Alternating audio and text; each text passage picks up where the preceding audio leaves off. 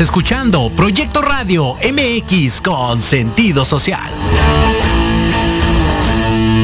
Las opiniones vertidas en este programa son exclusiva responsabilidad de quienes las emiten y no representan necesariamente el pensamiento ni la línea editorial de Proyecto Radio MX.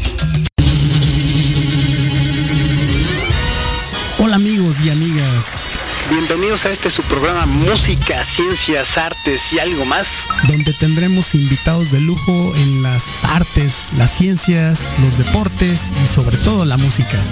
Mi nombre es Paco Quintanilla. Comenzamos.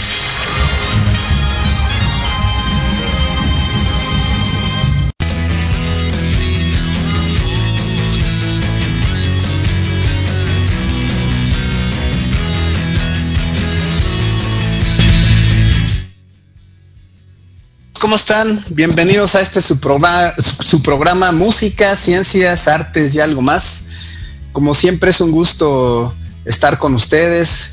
Este sábado 3 de julio ya estamos iniciando el segundo semestre del año, un año pues ha sido complicado todavía desde el año pasado, pues todos sabemos de lo de la pandemia y todo, pero curiosamente yo decía, ayer este, andábamos en la calle, mi esposa y yo, el, viernes y el tráfico estaba tremendo, o sea, que decir que ya lo de quédate en casa y todo eso ya no es tan, tanto quédate en casa, pero bueno, a fin de, a fin de cuentas, pues ojalá y las actividades ya económicas de, pues de todo el país empiecen a arrancar. Y esa es parte de lo que vamos a platicar hoy, ¿no? Porque la industria, en el caso de la industria de la música, pues fue, es un sector que sí fue bastante golpeado. Ahorita nos va a platicar nuestro gran invitado.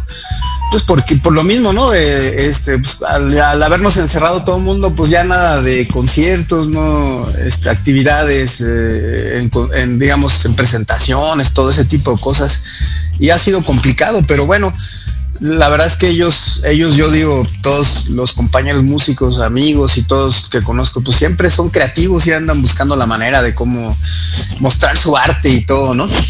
Pues eh, el día de hoy tengo un gran invitado, eh, es eh, pues un musicazo, yo diría, ¿no? Chris Lobo.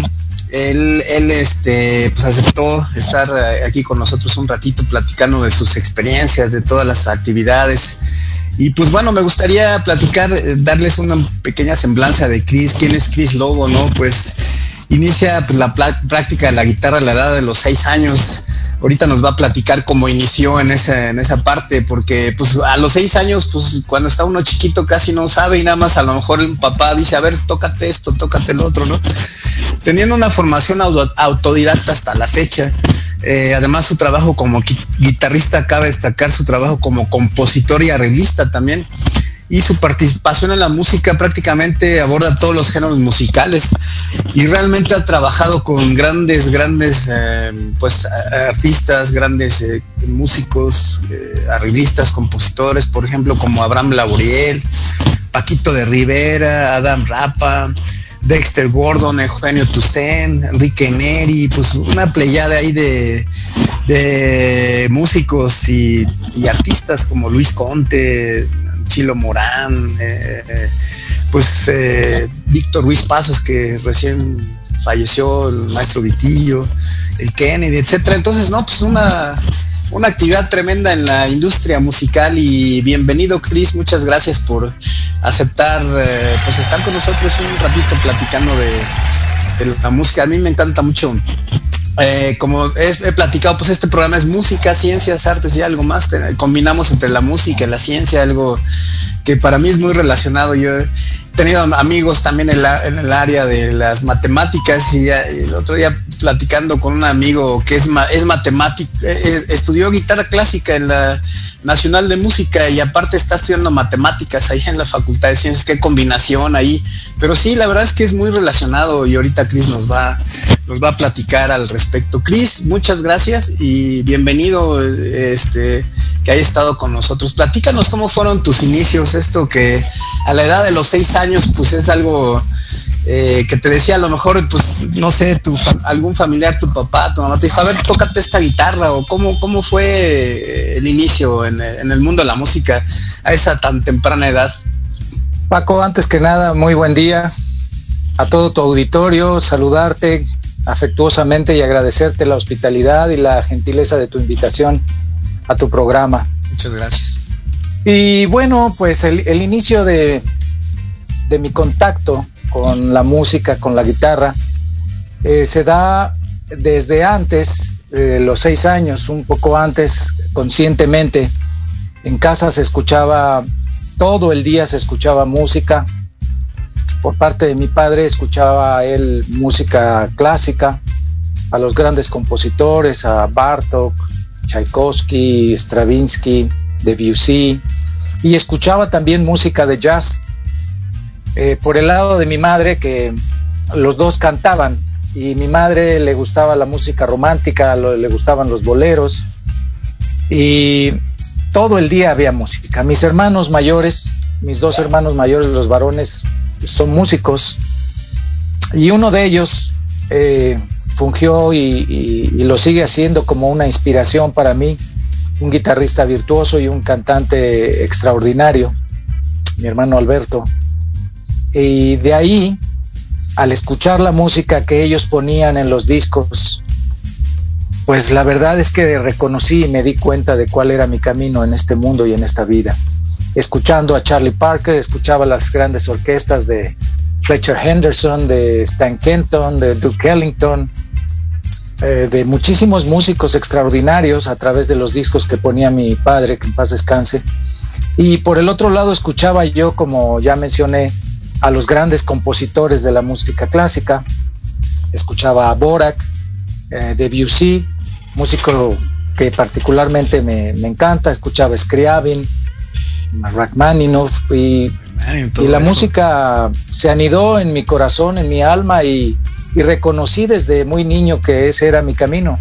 A los seis años, eh, mi hermano Alberto me regaló un requinto que mandó a hacer exprofeso para, para mí, para que pudiera yo tener acceso en las dimensiones al instrumento. Y ahí inicié yo a, estudiar la guitarra de manera autodidacta.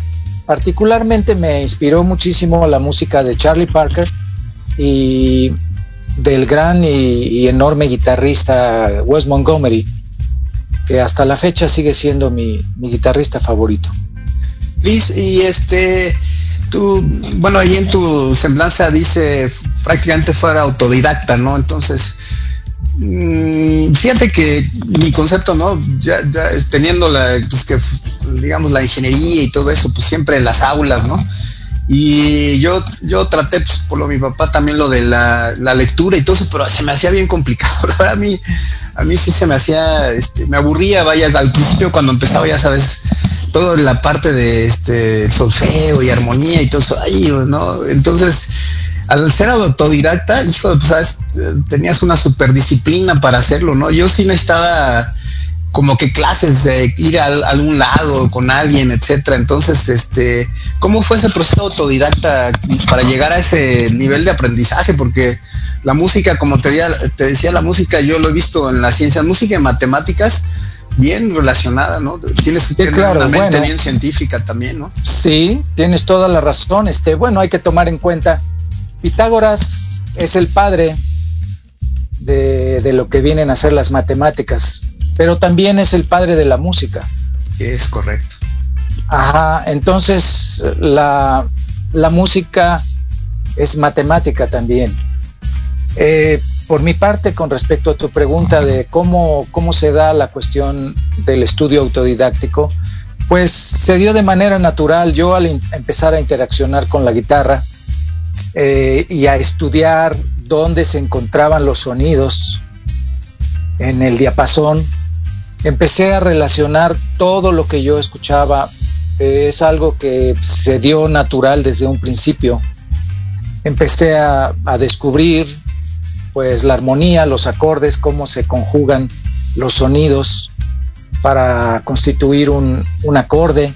Este, igualmente creo que de manera natural se dio la organización de las escalas, de cómo, cómo se construyen y, se dan las escalas.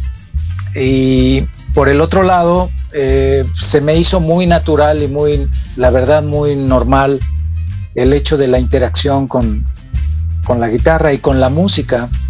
Entonces, durante muchos años este, yo trabajé sin saber leer música, sin saber el solfeo, sin, sin tener la lectura. Fue hasta que llegué al mundo de, los estudios de grabación, eh, donde se hizo imperativo que yo aprendiera a leer música, solfear y aprender a leer una partitura. Y ahí en ese momento ya el hecho de poder eh, reconocer los sonidos eh, me permitió relacionar las frases musicales con lo que estaba escrito. Y, empecé a, desarrollar yo mi, propio estudio, mi sistema de estudio, a través, claro, de los métodos el, que yo eh, en ese momento empecé a estudiar, el Hilarión Eslava, el Vaquero Foster, y poco a poco eh, el hecho de estar interaccionando con otros músicos y la necesidad también de, poder avanzar en mi trabajo como profesional, además de la curiosidad propia, eh, ya inmerso en, el ámbito musical, me fue llevando para empezar a estudiar la armonía tradicional. Y, dentro, dentro de estos estudios, pues poder eh, analizar y aprender que, de qué se trataba el contrapunto. Se trataba la lectura y todo esto. El canon, la fuga, eh, en fin. Gris, eh, perdón, Gris, vamos a un corte ahorita, el primer corte. claro que sí. Y regresamos ahorita y nos sigues platicando de cómo, cómo iba desarrollándose todo esto, ¿no? Con mucho gusto, adelante. Regresamos, no se vayan.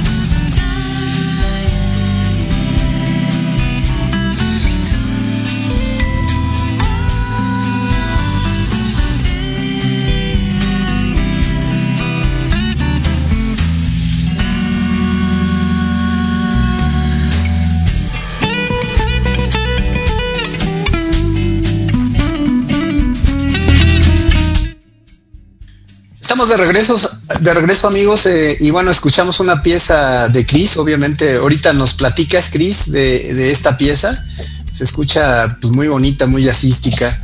Eh, bueno, nos estabas platicando del proceso de aprendizaje, ¿no? De, comentabas que pues fue autodidacta y que pues tuviste que desarrollarlo tú, tus propios métodos para ir progresando en la industria, ¿no? Como dices. El, ¿por, qué, escogiste ese método y no, por ejemplo, por decir algo, no, pues ya me voy a meter a no sé qué, al sindicato, a la nacional, etcétera? Ya sabes, todo el mundo busca eso y bueno, bueno mucha gente busca eh, eso, ¿no? Bueno, hoy en día eh, existe en, dentro de las instalaciones del sindicato de músicos, existe una escuela muy buena, por cierto, una escuela de música. Eh, el ICM, el Instituto de Capacitación Musical ahí en el sindicato. Pero en estos tiempos de los que estamos hablando, que, se remontan 70, eh, ya más de medio siglo, eh, entonces pues no existía este tipo de, instituciones que hoy vemos en, casi en cada esquina, hay una escuela de música, y por todos lados, ¿no?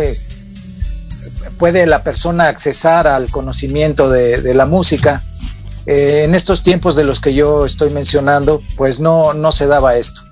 Eh, eh, estaba el Conservatorio de Música, hice el intento de, estudiar en, la Escuela Libre de, Música, la Escuela José F. Vázquez, pero me sucedió algo muy extraño. Cuando yo, yo entré a estudiar ahí, yo más o menos ya tenía algunos conocimientos, ya solfeaba, y, ya tenía conocimientos eh, teóricos de la música. Y, sucedía conmigo un fenómeno que hasta la fecha se presenta y es que yo desde un principio cuando empecé a estudiar eh, no me costaba trabajo encontrar los acordes en la guitarra, ni las escalas, ni las melodías, y se me dio siempre de una manera natural. El proceso eh, de las escuelas en ese momento de la José F. Vázquez, la libre de música, se me hizo muy lento. Mm. Eh, cuando entré a estudiar ahí el, en la clase de guitarra, por ejemplo, eh, pues empezaron a enseñarme con el método que se llama el caruli, que es un método muy hermoso, muy, muy bueno de guitarra. Y yo pensé en, ese, en, esa época, pensé pues todo esto que me está enseñando el maestro, muy buen maestro y, personas además muy capacitadas, me recuerdo de las maestras de solfeo, extraordinarias, las dos maestras de solfeo, unas hermanas que trabajaban ahí como maestras de solfeo, extraordinarias. Pero la verdad yo sentía pues aburrimiento, me aburría en la clase y, no duré mucho. Si acaso me, me creerás que estuve unos un par de semanas y me aburrí y me salí, porque yo pensaba, pues si todo esto yo ya lo sé, ya lo toco, pues mejor uso el, mi tiempo para estudiar otras cosas y escuchar más música, en fin, el tiempo es algo que es un recurso no renovable y, la verdad es que no se trata de desperdiciarlo. Yo siempre he pensado eso y, y por el otro lado también quitarle el espacio a alguien que pues necesitara en un momento dado también estudiar fue algo que no me gustó y dije, pues, ¿qué estoy haciendo aquí? Ocupando un asiento que le corresponde a otra persona. Mejor me voy y dejé la escuela y me dediqué a estudiar yo solo la armonía tradicional, la armonía moderna. Este, pues ya me dediqué también a estudiar instrumentación para poder hacer arreglos. Este, estuve viendo algunos métodos, por ejemplo, de, del maestro Dan Sebesky, que fue una de las guías que yo tomé para, para aprender a arreglar, este, en fin. Y por el otro lado, pues la escucha de la música, la, soy un, un melómano este, apasionado. Todo el día escuchaba música y, día y noche tocar y trabajar, estudiar. Esa era mi vida, ¿no? Entonces la, la, verdad de las cosas es que para mí la música es como respirar. Desde niño ha sido como respirar o mirar algo natural. algo sensacional, yo diría. Entonces, bueno, y, y entonces ya, ya después de, que empezaste a, ese estudio progresivo, digamos, y ir, eh, ya empezaste a trabajar, digamos, porque lo que tú decías o lo que platicábamos en, el día que te hablaban, oye, hay una grabación, yo me acuerdo en, eso, en ese entonces que eh, nos remontamos ahora, creo que es muy diferente, pero me acuerdo en la época de mi papá que pues, los llamaban, oye, hay una grabación mañana y tal, y, así es, qué era, ¿no? No sabían ni qué, así llegaban y... Ah, pues así es, Paco, justo lo que tú estás diciendo, mira, eh, te quiero comentar que eh, añadiendo un poco a lo que tú me, preguntaste hace unos segundos, pues sí, intenté también estudiar con algunos maestros, con algunos músicos compañeros en su momento, pero si me permites mencionarlo, la verdad es que eh, hay en el ambiente o había en el ambiente una cuestión de egoísmo y, la verdad es que nadie quería enseñarte nada de lo que, de lo que sabía. Y muchos se negaron, no quiero decir nombres porque sería de mal gusto, pero muchos se negaron a enseñarme. Y pues fue una decisión así, una decisión muy dura tal vez, pero eh, permíteme decirte, yo trabajo profesionalmente desde los 10 años. Empecé a trabajar profesionalmente yo solo con mi guitarra cantando, tocando y cantando, y me inicié en la ciudad de Tijuana. Estuve por allá dos años trabajando y después de esa experiencia que me marcó desde el punto de vista musical, porque ahí aprendí muchísimas cosas. Tenía yo que trabajar eh, acompañando variedades eh, malabaristas, cantantes, contorsionistas, este, magos, de todo. Y ahí te curtes, ahí te formas y te haces a lo que es el trabajo del músico eh, de manera integral, ¿no? Conoces muchísimo repertorio, aprendes también en la cuestión del transporte tonal, cuando un cantante canta una pieza en un tono y otro la canta en otro, y aprendes las tesituras de los varones y de las damas, de, las personas en general, ¿no? Que se dedican a, a lo que es la música. Llegando a México, pues me sucedió que el ambiente musical era muy intenso. Ahí fue cuando yo conocí a Chilo Morán, conocí a Vitillo, a Víctor Ruiz Pasos, conocí a Mario Patrón, eh, al maestro Zarzosa, al maestro Borda, muchísima gente con la que yo empecé a trabajar. Cuando ellos me escucharon tocar, les llamó mucho la atención que yo podía improvisar, ah, cosa que era muy rara y muy extraña en un guitarrista Este, en aquellos tiempos. Les llamó la atención y empezaron a llamarme para grabaciones les llamó la atención también mi edad, el hecho de que yo fuera un prácticamente un niño y que manejara un lenguaje musical en esos momentos pues muy avanzado. Empecé a interaccionar con ellos, con Héctor Halal, con el árabe. Eh, empecé a trabajar también obviamente no nada más en los estudios de grabación, sino me empezaron a llamar para trabajar con los cantantes, los artistas que, que estaban en auge en ese momento. Tuve la oportunidad de, de trabajar con muchos de los grandes artistas de antaño.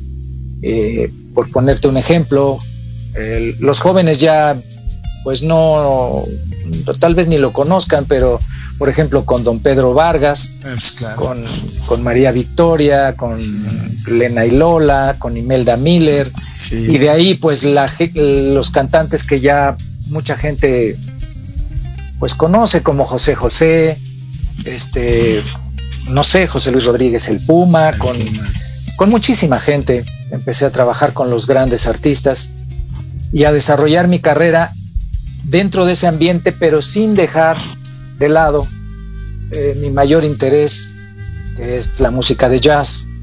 Y, dentro de mi formación, pues también eh, el abordaje de la música clásica en la guitarra que déjame decirte, retomando esos, esos comentarios, esos tiempos, digamos, yo los vi un poco, un poquito afuera con mi papá y sí me acuerdo que ah, tengo con Imelda Miller este show y voy a José José en el patio y así, ¿no?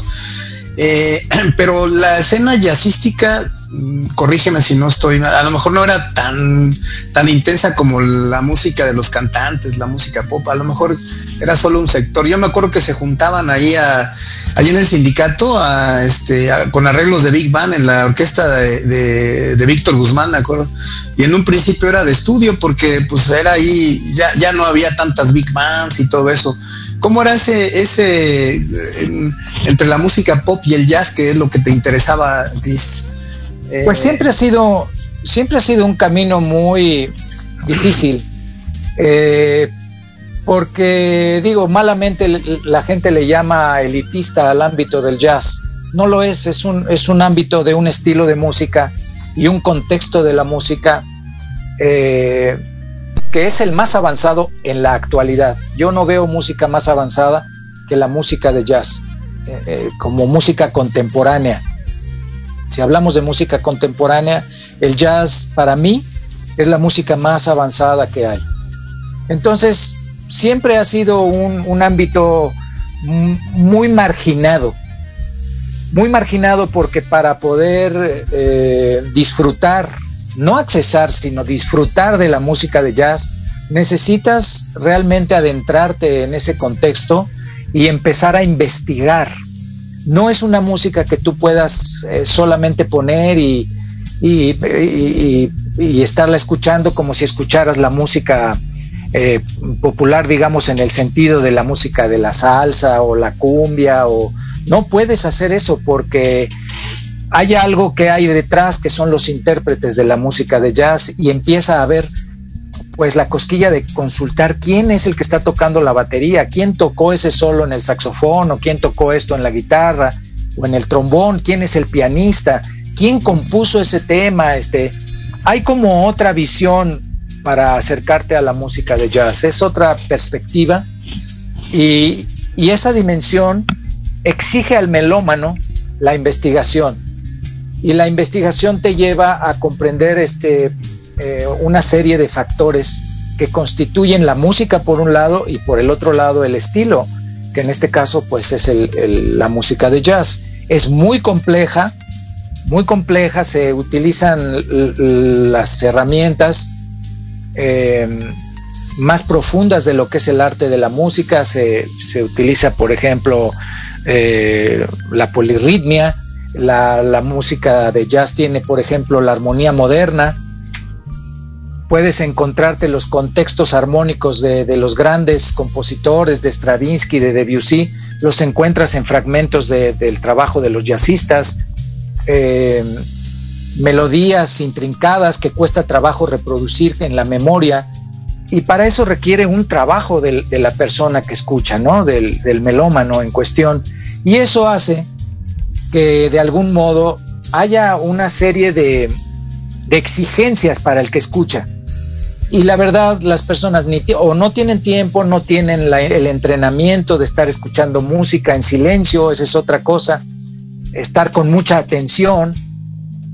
La gente pone la música por lo regular para bailar, la pone como música de fondo, la pone para meterse a comprar en un supermercado, para estar en un consultorio ahí mientras espera su consulta. Este, el auto cantando ahí a, no sé, Juan Gabriel o cosas pero, es, pero es música de fondo y la música de jazz requiere eh, una atención completa, una concentración aguda y profunda. Entonces, esos estados meditativos que se requieren para escuchar eh, tanta información, el mensaje del, de, jazz es eso, es, es una información que es muy compleja y requiere de una atención por parte del melómano completa. Entonces, no es fácil, no es un campo eh, que pudiéramos decir este, popular. Ah, no es una música que todo el mundo, el mundo escuche por lo mismo, porque es complejo escucharla y disfrutarla. Por el otro lado, este, hasta hace poco tiempo, muy poco tiempo, el accesar a la música de jazz significaba gastarte mucho dinero para poder comprar los discos en donde eh, te podía uno escuchar esa música, oír ese tipo de, estilo. Pues, eh, ahora, perdón, o, inclusive escucharlo en vivo, eh, porque pues este, y, sigue así la escena, o sea, el, que quieras ir a un, jazz Nueva Orleans o el 5 jazz, pues tienes que pues gastar, bueno, gastar un poquito. Bueno, Paco, si me lo permites y disculpa que te interrumpa, sí, es verdad también eso, porque encontrar los espacios para poder manifestar eh, el arte de la música a través del jazz también es muy difícil. Los foros que antes había eh, para escuchar música en estos tiempos de los que yo te hablo eran muy pocos. Este, hay que recordar, por ejemplo, eh, Chilo Morán, Mario Patrón, Vitillo, este, Salvador Agüero, abrieron las puertas, por ejemplo, del Palacio de Bellas Artes. Ellos fueron los primeros que tocaron un concierto de jazz en el Palacio de Bellas Artes, pero eso no sucedía antes de, ellos.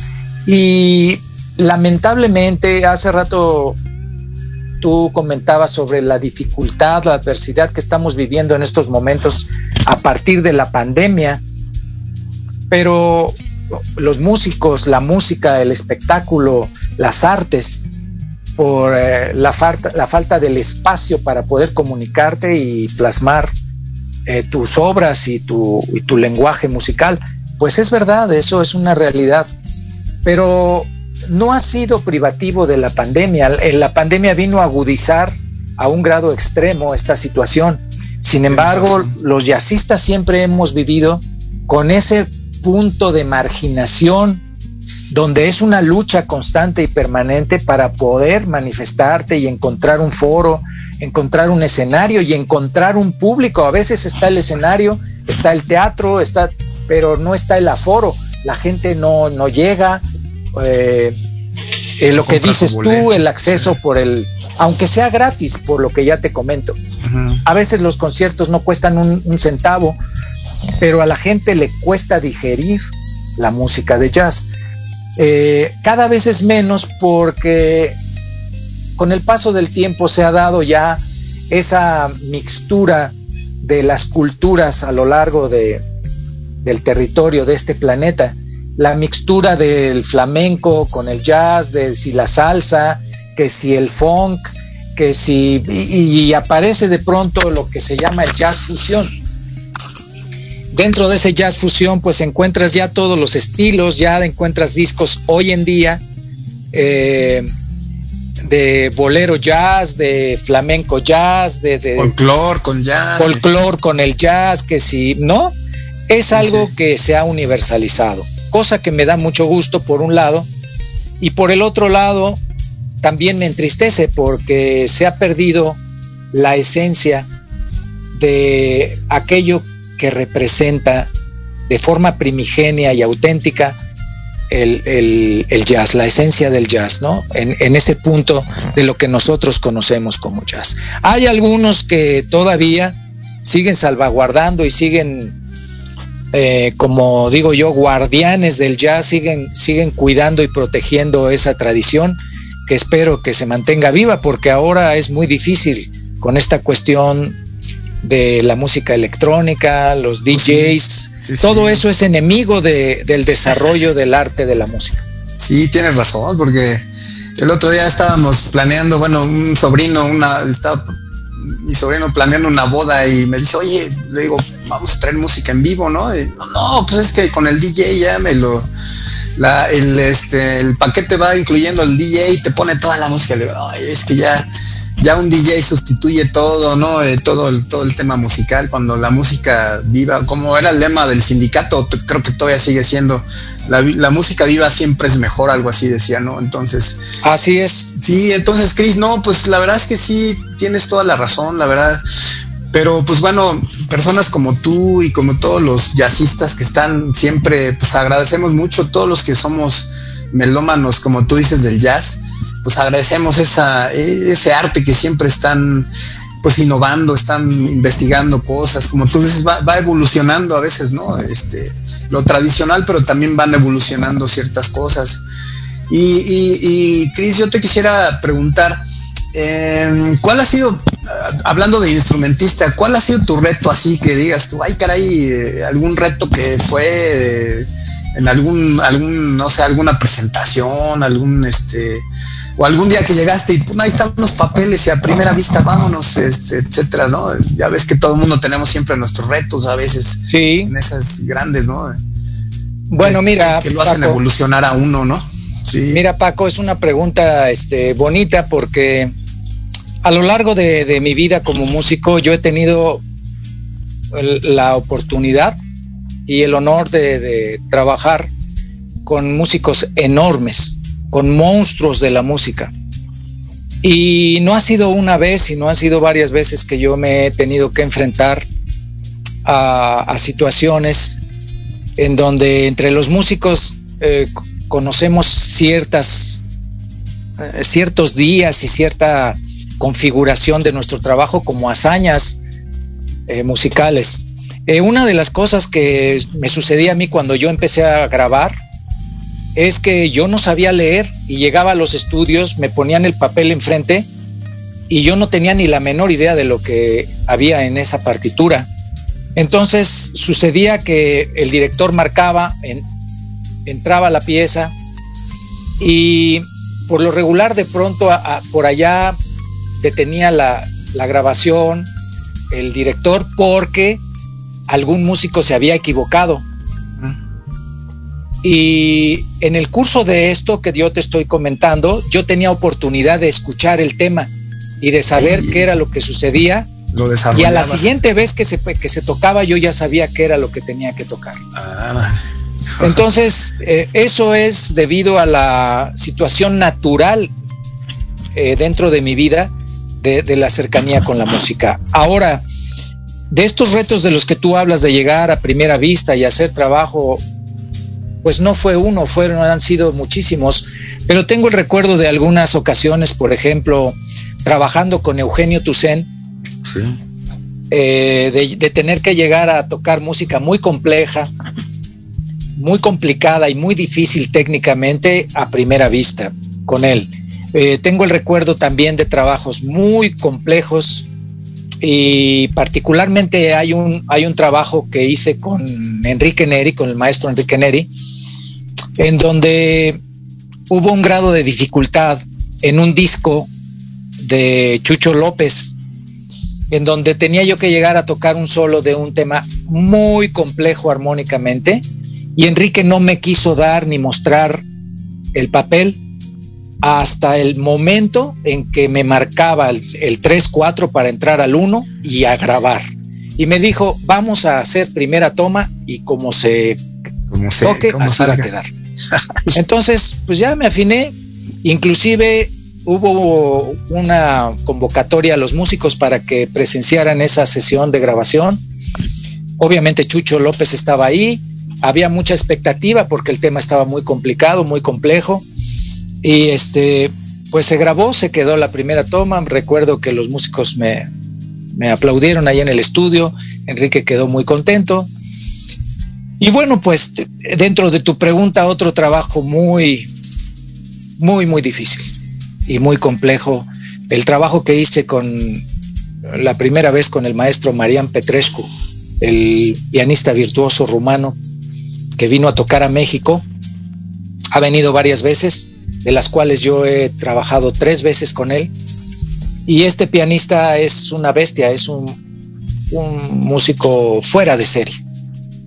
Y tengo el recuerdo precisamente de, un altísimo grado de dificultad técnica, desde la lectura, desde la comprensión eh, armónica y la comprensión del concepto musical de él y de los aspectos de improvisación de, en un alto nivel, de alto vuelo, ¿no? donde el requerimiento es, es ya de alto vuelo y, eso representó en su momento un reto para mí y un, grado de dificultad muy alto. Se resolvió porque la verdad es que yo me he pasado toda la vida estudiando mi instrumento y tocando mi instrumento y sabiendo que el reto está siempre a la vuelta de la esquina. No sabe uno en qué momento va a surgir un trabajo en donde la exigencia es de triple A, ¿no? Entonces, pues la verdad es que ha sido la vida como músico para mí ha sido plagada de esto que yo te comento, con mucha gente, eh, no sé, son incontables las, con Dexter Gordon, por ejemplo, también, este, el día que toqué con Frank Colette, que era el pianista de, de Sarah Bond, ah, eh, los trabajos con Nick Martínez, este, el día que me subió a tocar con él Charlie Bird en un concierto, Órale. me invitó a tocar con él, o sea, es una serie de, de, vivencias que... Sí. Sí, pues Chris, vamos a un, perdón, vamos a un corte, uno de los cortes, eh, vamos a escuchar otra pieza. Regresando, claro que sí nos platicas también de ya, ya el proceso creativo ahorita en el actual proyecto que están, que están este, haciendo con todos los grandes músicos, con Paloma, el, canto y todos, para que nos platiques cómo está el concepto, ¿no? Con mucho gusto, Paco. Regresamos en un minutito, no se vayan, vamos a escuchar otra de las piezas. Gracias.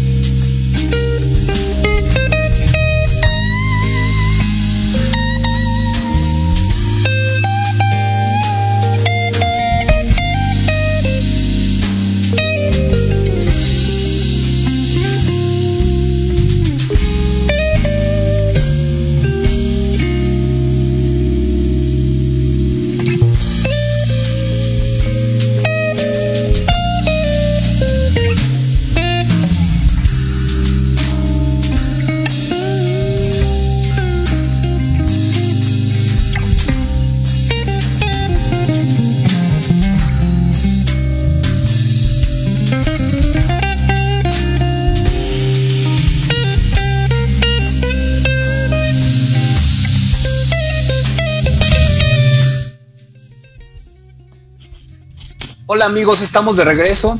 Muchas gracias por esperarnos. Eh, y bueno, e, estas piezas, esta pieza ahorita nos va a platicar también Chris. Eh, de hecho, es su hijo es el que toca en esta, en esta pieza. Y bueno, Chris nos estaba platicando de los procesos de, composición, de procesos creativos, de, de cómo él eh, desarrollado su, también su parte instrumental. Pero ahorita tiene un proyecto muy interesante con su esposa Paloma, con otros grandes músicos. Y platícanos, Cris, de ese, de ese, de ese proyecto actual que están haciendo. ¿Cómo es tu proceso de composición? Claro que sí, Paco. Con mucho gusto. Mira, eh, el proyecto eh, se llama Cris Lobo y el grupo se llama Haiku. Cris Lobo y Haiku. Eh, haiku lo bauticé así porque soy un fanático de la, de la literatura, la poesía y el haiku es un poema corto que se hace en, Japón. Eh, el grupo está configurado por, dices bien, por Paloma Ruiz en la voz, está Mario García en la batería, Luis Martínez en el bajo, está Iván Núñez en los teclados y está mi hijo Kim en, en la otra guitarra que es a quien acabamos de escuchar el, eh, tocar ese solo precioso en este tema que es un tema de un servidor que se llama Todo. Y, pues este proyecto, la verdad es que me ha dado y me sigue dando muchas satisfacciones porque son músicos extraordinarios, músicos jóvenes todos, con mucha sensibilidad, con mucha capacidad técnica y con mucha pasión por, y amor por la música. Esa es la, la cuestión con este proyecto. El disco que estamos escuchando eh, desde el principio de, tu precioso programa, Paco, es un disco que se llama Music Life, que es mi producción más reciente, la producción más reciente del grupo de, Chris Lobo y Jaiko. Así es. Y bueno, este, y, bueno, ahorita no lo escuchamos. En un programa anterior presentamos a Paloma y bueno, en la voz de ella eh, extraordinaria también, ¿no? Este, Así es, es una cantante fuera de serie, la verdad, no porque sea mi compañera de vida, pero ella como artista es un, es un músico extraordinario, ella. Tiene un talento fuera de serie. Y eh, platícanos un poquito de, las composiciones eh, rápidamente, a lo mejor ya nos queda muy poco tiempo, pero mm, ¿cómo es tu proceso de composición, Cris? A mí me, me parece que los compositores, los que componen música es algo extraordinario, porque yo digo, ¿cómo de tu mente sale esa parte, ¿no? De que con toda la, todos los músicos, los, los instrumentos, los pones y dices algo que se oiga de esta manera, ¿no? Es algo Tienes razón, Paco. Es un fenómeno muy interesante. Hay músicos que componen desde el aspecto técnico, gente que estudió para componer o que ha estudiado para componer y lo hace desde el aspecto técnico. Yo lo hago desde el punto de vista de la inspiración, escucho las melodías, a mí me llegan la melodía, el arreglo, todo me llega completo y lo que hago es que lo bajo al papel, lo pongo en el papel, no es algo que yo premeditadamente empiece a construir y diga, no, a ver aquí, eh, esto no y aquí le pongo, no, a mí me llegan los temas tal y como los escucha uno ya que quedan plasmados y es algo natural. Para mí la música, como te dije desde un principio, es como respirar, es algo natural y compongo desde que, casi desde que empecé a tocar la guitarra. Mi primera composición eh, la hice cuando tenía yo creo que un, un, año y medio más o menos de tocar la guitarra, fue cuando yo compuse mi primera obra para guitarra. Entonces es algo natural y normal en mi vida es un fenómeno que agradezco y, la verdad disfruto mucho, agradezco mucho al creador que me haya hecho ese regalo. Pero Cris, ¿cómo, le haces, digamos, este, bueno, tú la tienes y todo, pero haz de cuenta, yo llego como músico, como baterista, digamos, y, me vas a decir, a ver, ¿cómo, ¿cómo, me guías para que yo interprete lo que tú escribiste, lo que tú pensaste, lo que tú desarrollaste? Pues mira, Paco, es una cuestión que te digo que llega integralmente. Es decir, la obra yo la escucho en mi interior con los acordes, escucho la armonía, escucho la melodía, escucho también las coloraturas de los instrumentos y escucho la métrica y la rítmica. Y desde ahí yo puedo escribir y llegar con el baterista y decirle, mira, esto se toca así, es este concepto. Y con el bajista también poder llegar y, conversar un poco sobre lo que debe de tocar, pero eh, sobre todo pues yo les pongo en el papel qué es lo que tienen que tocar y ellos pues son grandes intérpretes, son grandes músicos, entonces logran, logran descifrar por un lado y por el otro interpretar lo que yo necesito. Además de que están eh, compenetrados, ya tenemos varios años trabajando y ellos están compenetrados con mi concepto musical y con el estilo que yo, que yo hago. Entonces, de algún modo para mí es sencillo llegar y obtener lo que escucho y, plasmarlo a través de su interpretación. Si bien eh, hay algo, hace rato que tú me preguntaste, ¿qué es lo que se, te presenta como dificultad? Yo encuentro el reto mayor en mi, vida como músico para mí es la armonía, Paco. La armonía es un territorio del, arte de la música infinito y, lo más complejo que yo puedo observar en la música es la armonía. De ahí surge y sale también la rítmica y la métrica. De la armonía es que se da la rítmica y la métrica. Entonces eso es la, el reto, reto mayor para mí. Cris, ¿y qué, ¿y qué sigue en los proyectos? Ya casi para, ya estamos en un minutito para finalizar. Dinos ah, claro, los proyectos y, trabajando. Perdón que te interrumpa, y también este que nos pongas en, en contacto con tu página, cómo, si alguien te quiere contactar para cualquier tema musical, dinos cómo, cómo hacerlo. Claro que sí, hay una página de Facebook que es Chris Lobo Music y ahí está la manera de contactarme a mí con muchísimo gusto, ahí estoy a sus órdenes. Está también ahí, están los datos para el Instagram, de ahí se pueden remitir al, Instagram. Está mi correo, pueden con mucho gusto contactarse conmigo y, yo de todo corazón pues les ofrezco también eh, contactarlos a ellos y contestarles. Y pues nada, Paco, agradecerte muchísimo la hospitalidad en tu bello programa eh, tu buena disposición para con la música, tu amor a la música y agradecerle a todo tu público, a toda la gente que te sigue, agradecerle la hospitalidad para recibirnos en, en su hogar, en su casa y en su corazón. Recordarles a todos que la música es el perfume de la vida, Paco.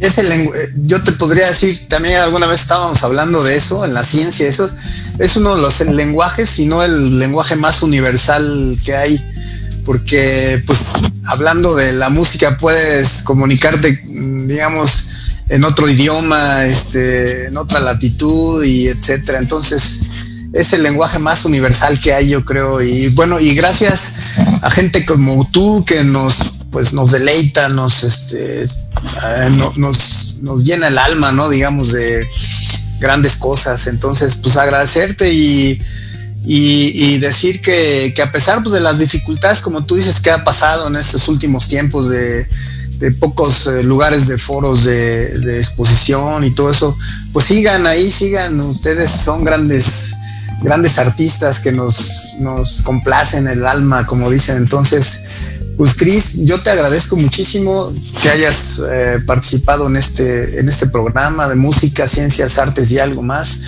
Y la verdad es que te agradecemos mucho también todo, todo, tu, todo tu arte que desde toda la vida lo has tenido y síguelo haciendo para que nos deleites a, toda el alma del ser humano, ¿no? Pues claro que sí. mucho, Gris. Gracias a ti, Paco, y gracias a, toda tu gente, a todos tu, tu auditorio les mando un abrazo y a seguirnos cuidando en medio de esta cosa de la pandemia. Hay que recordar que la vida, desde mi humilde opinión, siempre ha sido adversidad. La vida siempre ha sido adversidad y para nosotros los seres humanos está el reto de, sobrevivir y resolver las problemáticas y las adversidades que se nos presentan un gusto haber estado contigo y este pues mantenernos al tanto de todos los proyectos que, que, que, sigan y, el día que haya una presentación ojalá y sea pronto. Ahí somos vamos a estar los primeros ahí en el escenario y escuchándolos a ti a Paloma a todos los grandes músicos en vivo y a todo color Cris Claro que sí, este, permíteme mencionar, porque no quiero omitirlo si, si me das la oportunidad. Sí, claro, adelante. En este disco de Music Life que yo acabo de, de comentar, hay un invitado que es un músico que yo quiero mucho y que lo conozco casi desde el principio de mi carrera y es un virtuoso del saxofón, es un orgullosamente mexicano y hablo del maestro Jaco González que está como invitado especial en el disco de Music Life tocando el saxofón y la flauta. Entonces, eh, quisiera invitar a todo tu público para que escuchen este disco y la música que yo hago y que he grabado. Eh, ahí en, las redes está, está mi música, ahí en, lo encuentran en Spotify, lo encuentran en YouTube, mi música, y encuentran este disco que se llama Music Life de Chris Lobo y Haiku. Perfecto, muchas gracias Chris. Pues enhorabuena y te mando un gran abrazo por, por estas lecciones de vida que nos has dado en este pequeño eh, espacio y pequeño tiempo y pues nos seguimos en contacto, nos seguiremos viendo pronto. Un abrazo virtual para ti también y para todo tu público. Muchas gracias. Amigos, hemos terminado. Eh, los esperamos el próximo sábado. No se pierda su programa Música, Ciencias, Artes y algo más con grandes invitados como el de hoy, Chris Lobo. Gracias. Hasta la vista.